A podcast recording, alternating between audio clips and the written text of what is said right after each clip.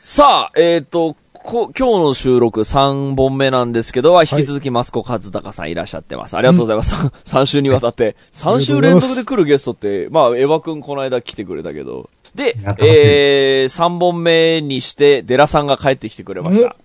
あの、1本目の、あの、テネット感想会の時には、デラさんが急遽仕事が入ってこれなくなったぞという一悲しみを超えて、まあ、あの、まあ、テネット会からもう2週間経ってますけど、デラさん的に何話したかったですか？テネット感想会では。テネット感想、あ、そうですね。ちょっと何喋ってたか知らないので。そうね、それちょっとぜひ答え合わせあして。答え合わせ。それもは、もしかしたら話したかもしれない。ああ、確かに、デラんさんの視点見聞きたいな。いや、もう本当に、あのーもう久しぶりの映画だったじゃないですか。はい。多はいはい分みんな。うんそういう、劇場でやるねこう、楽しみが、もう、あったので、うん。期待値はすごいあったんですけど、うん。うん。うんそれをこう、テンションとかだけじゃなく、ちゃんと面白くて、見に行ってよかったな、楽しみにしてて、回待った回があったな、みたいな。初回から僕かなり良かったなと思って。そうですね。あの、2週間前の放送で話したのは、まあ僕は本当に読解力ないおじさんなんですけど、なんかすごく思ったら、マジで何にも分かんなかったんだけど、とても面白かったっていう。そうそう、いやもう本当その、そういう。その遠心力だけで2回目見にうん行ったんですよ。うんうん。いや、全然それでもいいと思うよ。うん。で、2回目見に行って3回目見に行ったら、見れば見るほど面白くなる。すごいっつって。うん。なかなか、まあ、その2週間前にも話しましたけど、そのシン・ゴジラとか、サマーウォーズとか、なんか、その、複数回なんでか見に行っちゃったみたいな映画にやっぱ近い体験をちょっとさせてもらったなと思ってて。っていう、まあ話を2週間前にしてました。はいはい。どうぞ、いやデラさん。あと、でもだから、その、面白さが、まあ、わかんなかったのに面白いっていうことを、なんだろうな、こう、むしろ誇らしいぐらいに思うというか、うん。分かったから面白いっていうよりも、分かってなさを、マインドね。そう、分かってなさを面白がってることに、なんかすごく、ん。あの、喜びを感じているというか、なんかこれうん、うんうん。あのー実際どういう理由かはちゃんと知らないんですけど、アメリカであんまり当たってないっていう話を。ああ、そう、それ、その話もちょっとしました、そういえば。んで、うん、なんかに、あの、ううんん、うん。日本でマスコさんが調べた限りでは、は単純に映画館が閉鎖してるから。そうそうそうそう。だからまあ、物理的な問題もあると思うけど、なんか評判もあんまり良くないというか、その、スコアもあんま良くないみたいな話聞いて、うんなんか、こう、で、日本でめちゃめちゃ当たってるんじゃん、逆に。まあ、それは、まあ、それはだから、他がやってないから。そう、それもあるけど、うんまあ、なんだろうな、こう、僕、アメリカ人って多分分からなすぎると嫌なんじゃないかああ、でもあー確かにねそうっすよね。あるかもそうね。なっていう。そう、だからその辺も、こう、分かんなさを許容するのって、多分、うん。大人じゃないと無理みたいな。なんか、うん。はいはいはいはいまあは、あと、オタクじゃないとオタクじゃい。ないととか、なんかこう、成熟味がないと、多分分かんなさを許容できないんじゃないかみたいな、そこら辺でちょっと、あの、変に、ね、その、じゃあ、あの、二国間というか、くお国柄で言うと、日本人は分からないっていうことが格好悪いと思ってるから、あの、違反にできないっていうのは、あの、あの、まあ、ちょっと意地悪な言い方になっちゃうけども、その、アメリカだと、分からないから分かんないし、つまんねえしって言えちゃう空気があるから、それに引っ張られちゃうっていうのも、まあ、理屈としてあるかもしれない。まあそういうそういう一面も確かにあるかもしれないけど、なんか、答えは分かりませんが。わわからない、わからないのがなんかむしろ、なんだろうな、あの、茶碗とかああいうのも多分わかんない、こう、茶器を愛する気持ちとか、なんかわびさびとか、わかってる本当にみたいなんだけど、そうね。もうね、よしとしちゃうみたいなところあるじゃないですか。うん。そうねなん。となくそういう、こう、懐の広さみたいなのをちょっと誇らしく思うような感想を持ちました。うんなるほどね。さあ、ということで、デラさんも帰ってきてくれたことで、今週も始めます。はい。田代智和と、田淵智也のタッチレディオ。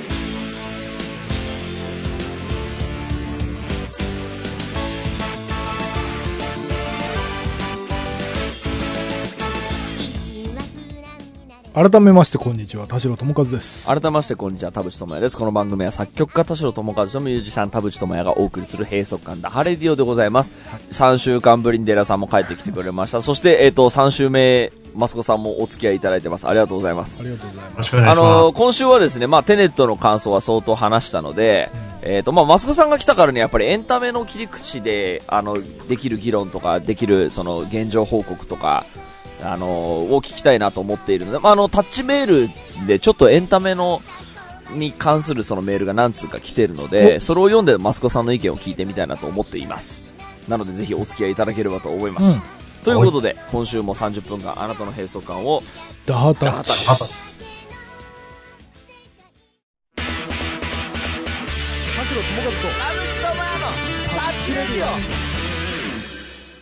タッチネーム、スイママです。えー、田代さん、田淵さん、ダハタチ。と、ダハタッチ。子供がバイオレットエヴァーガーデンを友達と見に行こうと計画を立てたのですが、1日2回、それも夜しか、夜しかやってなくて困っています。えー、確かに鬼滅の刃は人気ですが、他の映画を押しのけて1日数十回も上映するものなのでしょうかえー鬼滅の刃に関してはブームに乗らないのは日本人じゃないくらいの圧力さえ感じます。この閉塞感をどうか打破してください。なお、子供も私も鬼滅の刃は、えー嫌じゃないし、むしろ好きですと。っていうことがありましてですね、その鬼滅の刃がまあメガヒットはテレビアニメで飛ばした後に、えー劇場版で、えっ、と、無限列車編だったかなそれの、えー話を劇場版でやるって言って公開したらもう長蛇の列と。あの、うんもう劇場もなんかほら、えっ、と、席数を空けなきゃって言って、あの、い一席空きでやってた地方の映画館とかも、もうこんなに需要があるんだったらもうどんどん入れましょうっつって、まあ、あの、映画館がこう、なんだろう、えっ、と、復活ののろしみたいな感じに結構、あの、もてはやされているんですね。で、あの、調べてみると本当にあの、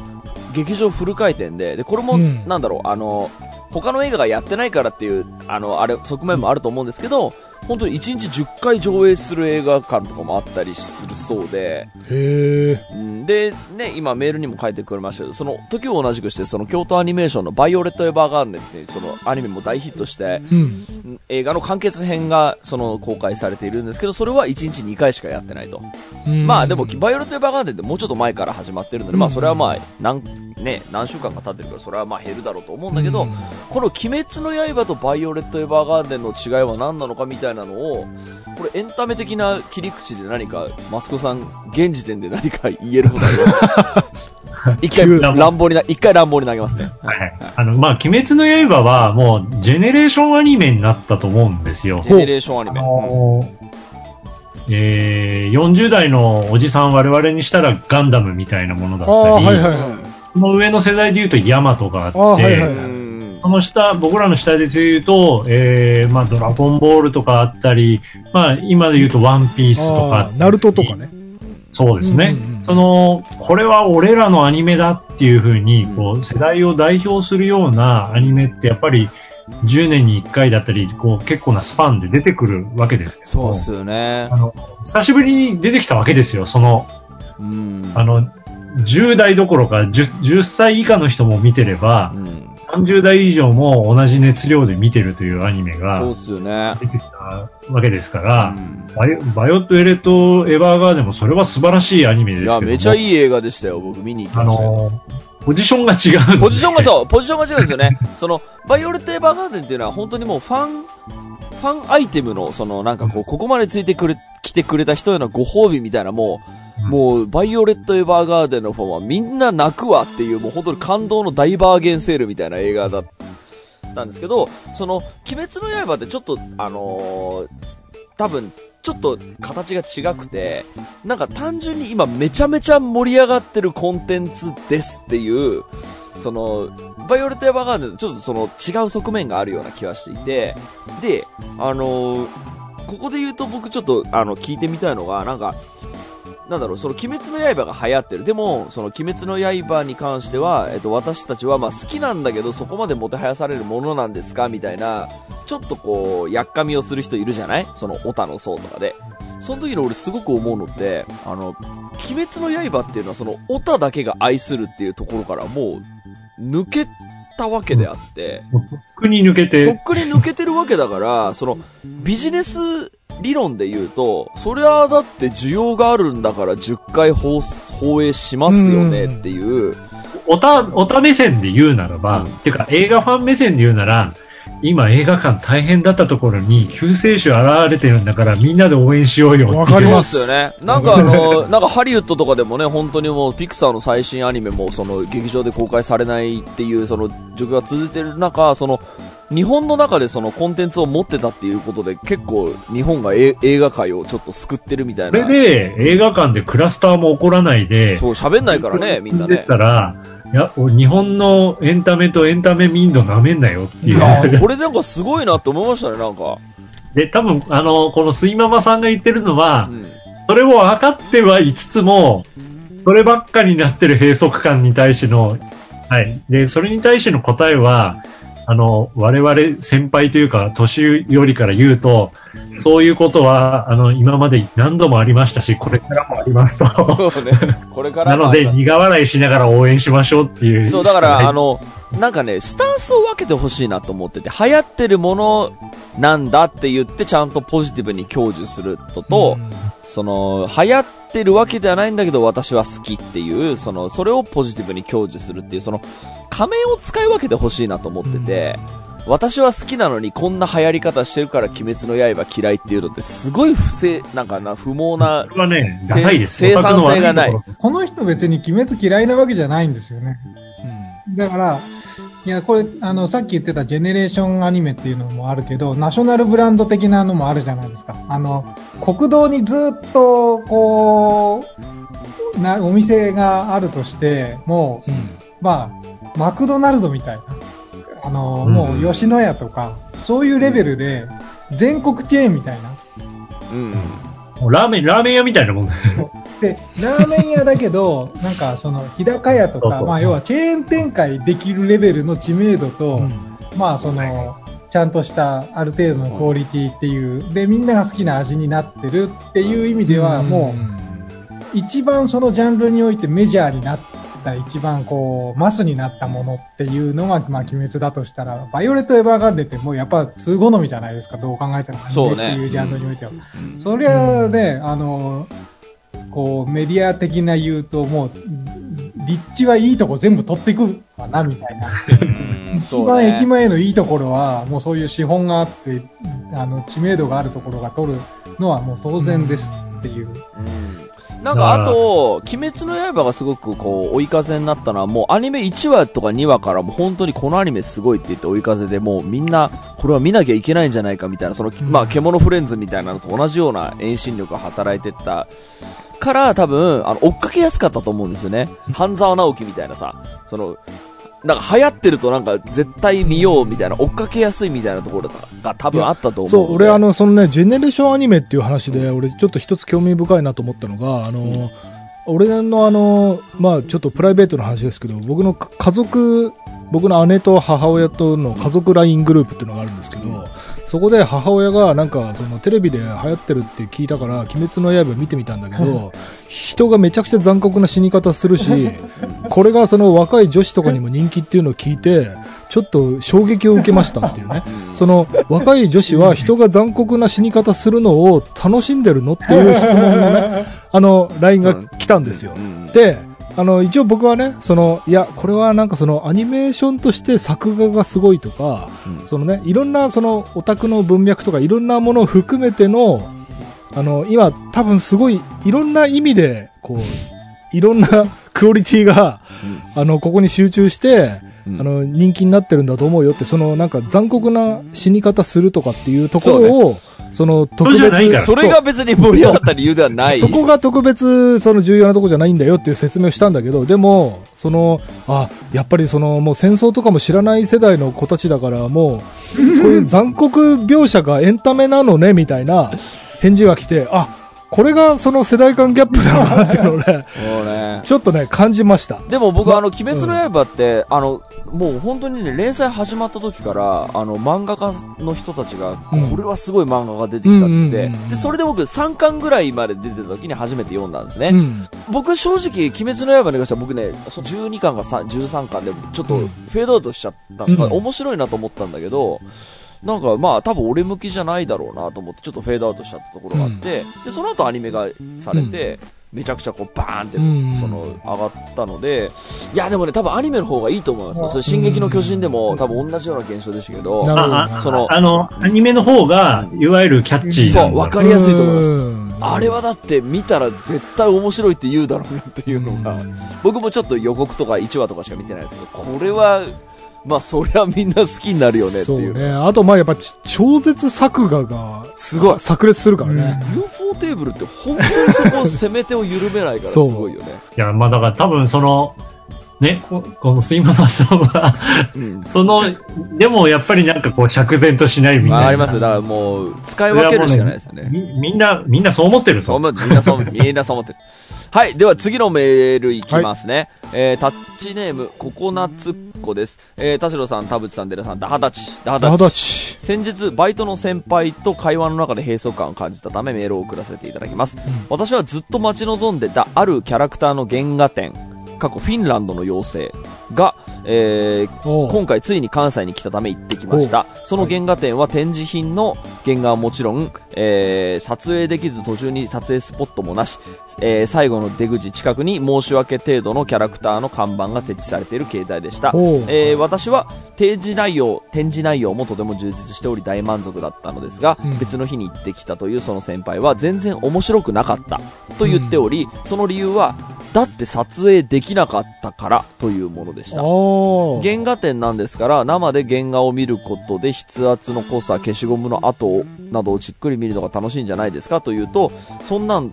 写真で撮った方が後で見返して思い出にできると言われてかなりショックを受けましたと。なるほど。SNS で他者に発信することは別として、えー、過去、この人は多分そのことにも価値を見出しているけれど、過去閉じ、えー、スマホのシャッター一つで簡単に写真を撮ることができるこの世代は、写真に写す写すことイコール思い出に残すことという認識になっている人間があまりにも多いということを感じたからですと。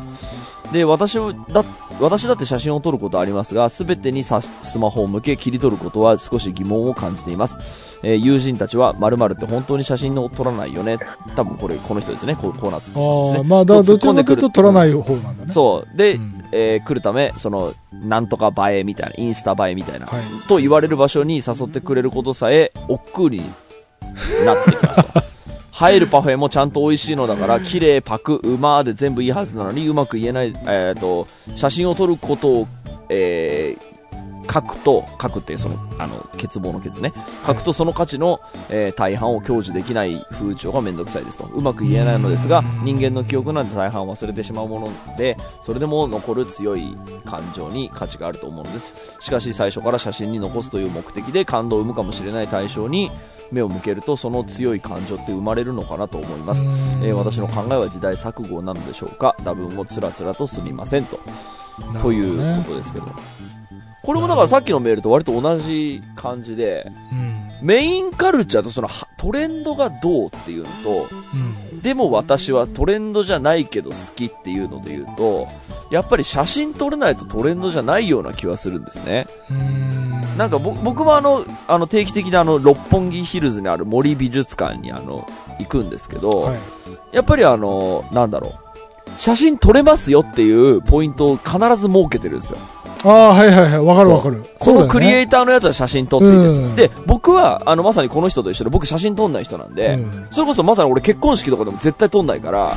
なんかカメラをお持ちの方は前へとか言ってずっと座ってあのワインとか飲んでると、なんか、心ないやつみたいに思われるけど、俺だって別に写真撮んなくていいじゃんまあ、それは、そのし、いい写真あったら後でくれよっていう、その、カップルに対するサービスだから、それをやらないっていうのは、まあ逆に、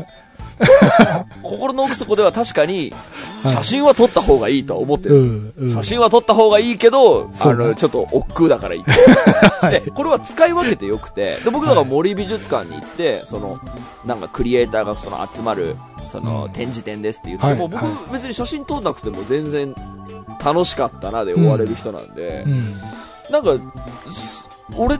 な、でも、その写真撮った方が、なんか、友達にその、伝えられるとか、SNS で、その、投稿できて、いいねがもらえるとか、なんかまあ、そのメリットもあるから、なんだろう、別じ、別ジャンルの、なんか、感じがするんですけどね。そうね、確かにな。別ジャンルな感じもするしね。でもね、あとね、あのーすげえじじくさいこと言うと、あのね、だんだん年を取れば取るほど、写真に撮られなくなっていくんですよ。田淵くんはアーティストだから、その、日常的に写真に撮られてるかもしれないけど、例えばデラさんとかさ、その、日常的に人から写真に撮られないでしょ？ないない。あの、でそりゃそうよ。でね、意外とね、そのそ、う。で、だんだんね、その、四季が近づいてくると、あのね、最後の写真が意外と、35。そう、8, 8年前とかね、あるんだよ。なんか家が異様に若いみたいなやつね。意外とね、うん普通に生きてる人たちはそういうもんで。あのー全然この人に反論する気はないんだけど、うん撮れるうちに撮っていた方がいいよっていうのも、一つの、あのーなんとかね、ライフハックというか、意外とね、その自分の人生の写真の一番最後の写真が15年前とかっていうのって、寂しい。あの、逆にメモリアルなイベントが15年なかったんだって感じになっちゃうんだよ。そうね。後々ね。そう。後々。悲しい人生。そう。だか、ら、ちょっと多少撮っといた方がいいと思うよ。この人多分、あの、ココナツッコさんは、あの、自分の写真撮られるのは多分嫌いじゃない。友達あ。なるほど、ね。そうかそうか。そういうイベントごとのね、マスコさんから見ると、そのエンタメ的切り口で言うと、その写真を撮りたい、写真を撮った方が広がる、エンタメ的に成功するみたいな理屈ってやっぱりあるんですか、はい。あこれはもう、あの、僕がイベントを取材しにも行きますし、イベントをプロデュースする側の時もあるので、あるんですけど、えっ、と、やっぱり、インスタ映えまで言わないにしても、えっ、と、撮影する場所を作ってあげるっていうのはもう、デフォこれ本ルトです。当にあの、僕も音楽側の人間なんでわかるんですけど、やっぱりロックインジャパンみたいなフェスがやっぱすごいのは、やっぱね、撮影ポイントがめちゃあるんうですよ。ーん、なるほど。あれはあの絶対思い出になるから、そら撮るよねっていう。あの、お土産を用意することと一緒なので、結局、その、なんだろう、あのーなんでロックインジャパンがこんなにその盛り上がったのかっていうのは結構僕もいろんなコラムとか本とか読みましたけど、だってパンピーに分かることをやったんだもんっていうのはうん。結構僕腑に落ちるあの理屈で、だからその音楽好きとか、そのなんかコアな、えーっと、そのバンドが出てるとかじゃなくて、パンピーが行きたいって思える、その行ってよかったなって思えるのを作るのが、やっぱエンタメ的な理屈で言うと、それはやらないよりやった方がいいじゃんねっていうのは、なんかそれはすごく思いますけどね。だからで、やっぱりそのコミュニケーションの道具として用意してあげる。うんあの、思い出を共有するための場所を用意してあげるとかっていうことは、もう今、あの、エンタメをやる人たちにとってはもう共通のか、あの、確か課題という。ただ、あの、問題はやっぱりそのリテラシーがまだ実はみんなバラバラであるっていうこと。その、撮りたい、超撮りたい人と、あのーちょっと撮りたい人と、その中間の人でまだグラデーションがある中で、やっぱり両極にいる人同士があ合わさっちゃうと、このおはがきの、おはがき あの、メいやのいいな、情緒が。情緒 あの、人のような、こう、ちょっと違和感っていうのはまだ存在しちゃうよね。そうですよね。これ逆の立場で言うと、その、あの、展示会に行って、面白くないって言った先輩がいるわけじゃない？で、その人に対して僕ちょっと苦言を呈出するならば、その言い方はないだろっていう気持ちが多分この人あったと思うんですよ。確かに。あ、いや、これ、この、このおはがきを読んで、あの、みんな共通してるのは、あの、言ってること超わかりますと。わかりますよ。そう、もちろん。で、あなたのその感覚、大好きですっていうのが、そうなるほど。ただ、そうじゃねえ、この先輩っていうのは、いいるよねなんかあのーさ、面白くないっていうのってさ、あのー許可局とかで牧田スポーツさんが言ってる、わかんなかったで置き換えられるのに、はい。なんかつまんなかった、面白くなかった、クソっていう、なんかどんだけその飲み会で嫌な奴がいても、その面白かったねで全然言い換えられるんだから、うん。なんか変にネガティブに言語化するよりかは、みたいなのを思うと、確かにこのココナッツっ子からするとすごいムカつくと思うんですよね。そうね俺はこんなに感動してんのに、何面白くねえとか言ってくれてんだみたいなのは、いや、わかる？あの、お前の読解力のなさを写真のせい。にする。そうそうそうそうそう。そうなんですよ。だから、言い分は超わかるんだけど、まあ、その先輩の人はやっぱ言い方もやっぱ良くないよね。うわあ、わかんなかったわ。これでもね、その精神、メンタル的な話で言うと、その、良かったっていうことをシェアしたいのと同じように、良くなかったっていう気持ちもシェアしたい人がいるんだよね。でそのこのエンタメのことから一回離れて、ちょっとメンタルの話をすると、その、自分はこう思ったのに、それをシェアしたいっていう、その、ある意味、仲間とか親友とか思ってるわけだから、その、意見は違ったけど、多分その人も、それぐらいつまんなかったってことを誰かと共有したいっていう、多分、ああ、そっか。そういう寂しさの表れだったりするから、なんか俺そこで敵対するのはね、なんか損な気がするんだよね。ねで、なんかお互いにちょっと意見はの折り合いはつかなかったけど、人と話したいっていうところでは一致したねっていうのが多分一番ね、あの、穏やかな、あの、か 解決法な気がするんだよね。俺その穏やかさがないまま年を取っちゃったのが、あの、まあ辛い人生でもあるので、穏やかさがあった方が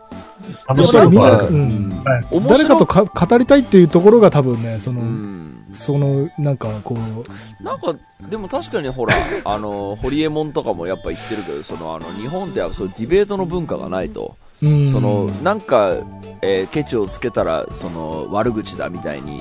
言われるっていうのって、うんなんか、まあ僕はあんま詳しくないですけど、その、ね、海外とかだったらもうオープンディベートとか、そのオープンダイアログみたいなのって結構、そうね。もう教育としてあるらしいじゃないですか。そう僕詳しくないですけど、なんか、それってやっぱ日本であんま育ってないので、ね。なんか、その意見が違う人が出てきた時ってなんかその敵、敵視するみたいな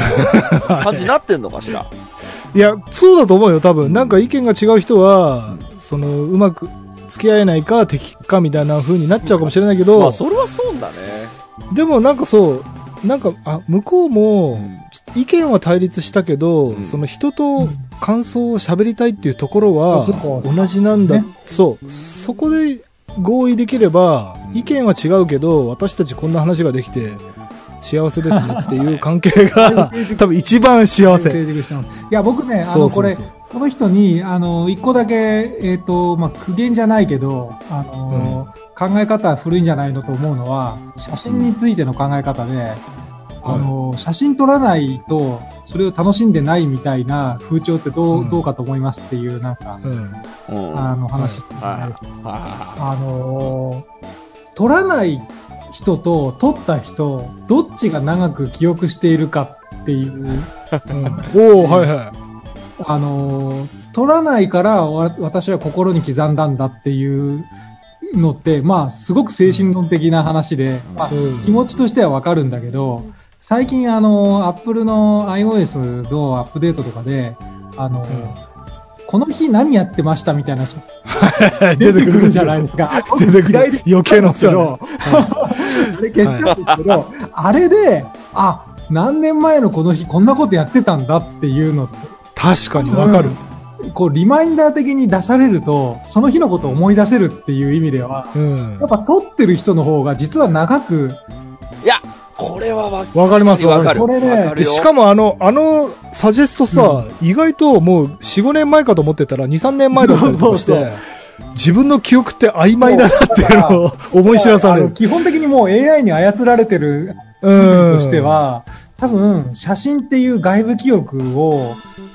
単なる写真じゃないんですよね。もう写真、クラウドに上がってる時点で外部記憶になっていくんで、もう一つの人格が、クラウドにあるっていう、いや、でも、それはでも、僕もあの、写真、あの、写真に撮って何が楽しいんじゃと思ってる側だったけど、結婚式に行ったとかさ一人でなんかその滝見に行ったら超感動して、滝の写真撮っうん。まあ、撮らないより撮った方がいいかなって思って、で、その時にはさ、滝の写真撮ってる時で別に見せる対象はいないんだよ。そういないんだけど、その後、新しい友達ができた時に、なんか例えば、その、僕茨城県の滝に行ってすごい感動して、例えばその後に、茨城県出身の人と友達になった時に、あ、俺茨城県のあの滝行ったよっつって写真見せるっていう、その、写真があるとないとでは、絶対に人生は豊かになるっていうのだから過去のは、記録じゃなくて、将未来の自分に対する記録だったりするから、はいはいはい。確かそうに。考えると、写真撮らないのって、なんか、と、撮らないより撮った方がいい。撮らないより撮った方が、実はもう、いやいい時代になりつつあるんだよその、そう思う、確かに。何年後かの自分が思い出すきっかけがあるから、そうなのあ、いやでもそう、まさにそう。だから僕も、だからその、友達の結婚式って、なんだ、なんだこれ見返すなことなんかないだろうなと思ってたのに、2年後にやっぱ見返すんですよねポンと。出てくるんですよ。しかも自分で見返そうと思ってなくても、あの、向こうから勝手にサジェストが来る。そうね、サジェストでね。だから、写真って、それこそアルバムの中にあって、その、なんか、本当になんかの、こう、引っ越しのタイミングでめくり直して、あ、こんなことしたね、みたいなことじゃなくなってるっていう、写真に対する、その概念、ちょっとアップデートした方がいいんじゃないのと、確かに。クラウドに上げましょうということです。うん。はい。ということで、以上でございます。ありがとうございました。はい、ありがとうございました。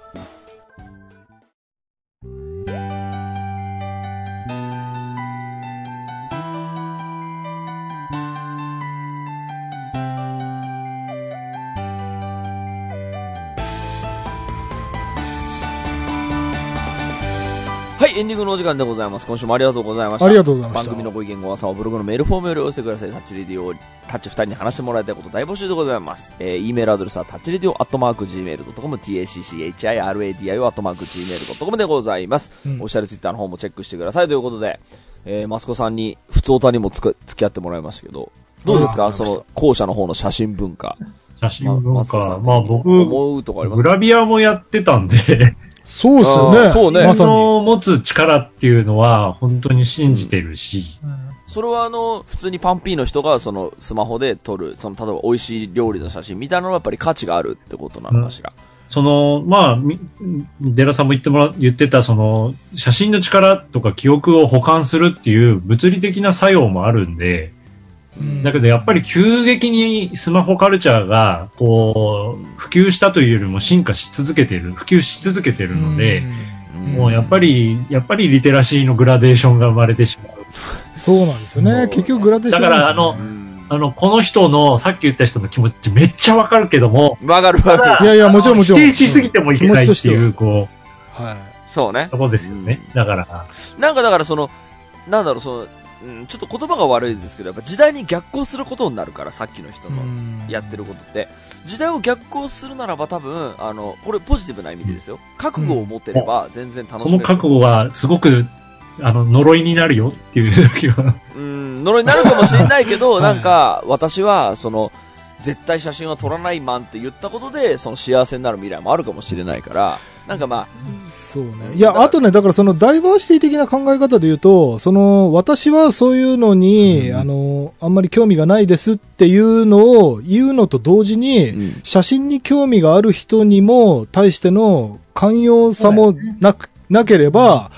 自分の自由が確保できないんだよ。これ表裏一体だから、うんそうね。私がこうであることを認めてくださいって言うんであれば、その人がそうであることも認めてあげないといけないんだよ。それが、それがその国際ルールだから、その、私の言ってることが正しいですよねっていうのは間違いなんだよ。どち、どちらにもどちらの言い分もあるから、あの、意見は相違はあるかもしれないけど、その私の気持ちもわかるし、あの人の気持ちも、なるほどねっていうのが、これからの生き方なので、そう、だから、なるほど、面白い、その考えもあるよね。そこのあたりをそうそうそうそうやっぱり口癖にしといた方がいい。そうです、そうです。なるほどそう行きましょめちゃめちゃ面白く、楽しい人生になる。う。はい。ということで、マスコさん3週にわたってありがとうございました。あありがとうございました。いやーということで、今週はここまででございます。はい。お相手は田代智和と、田淵智也マスと、コカズダカでした。また来週。また来週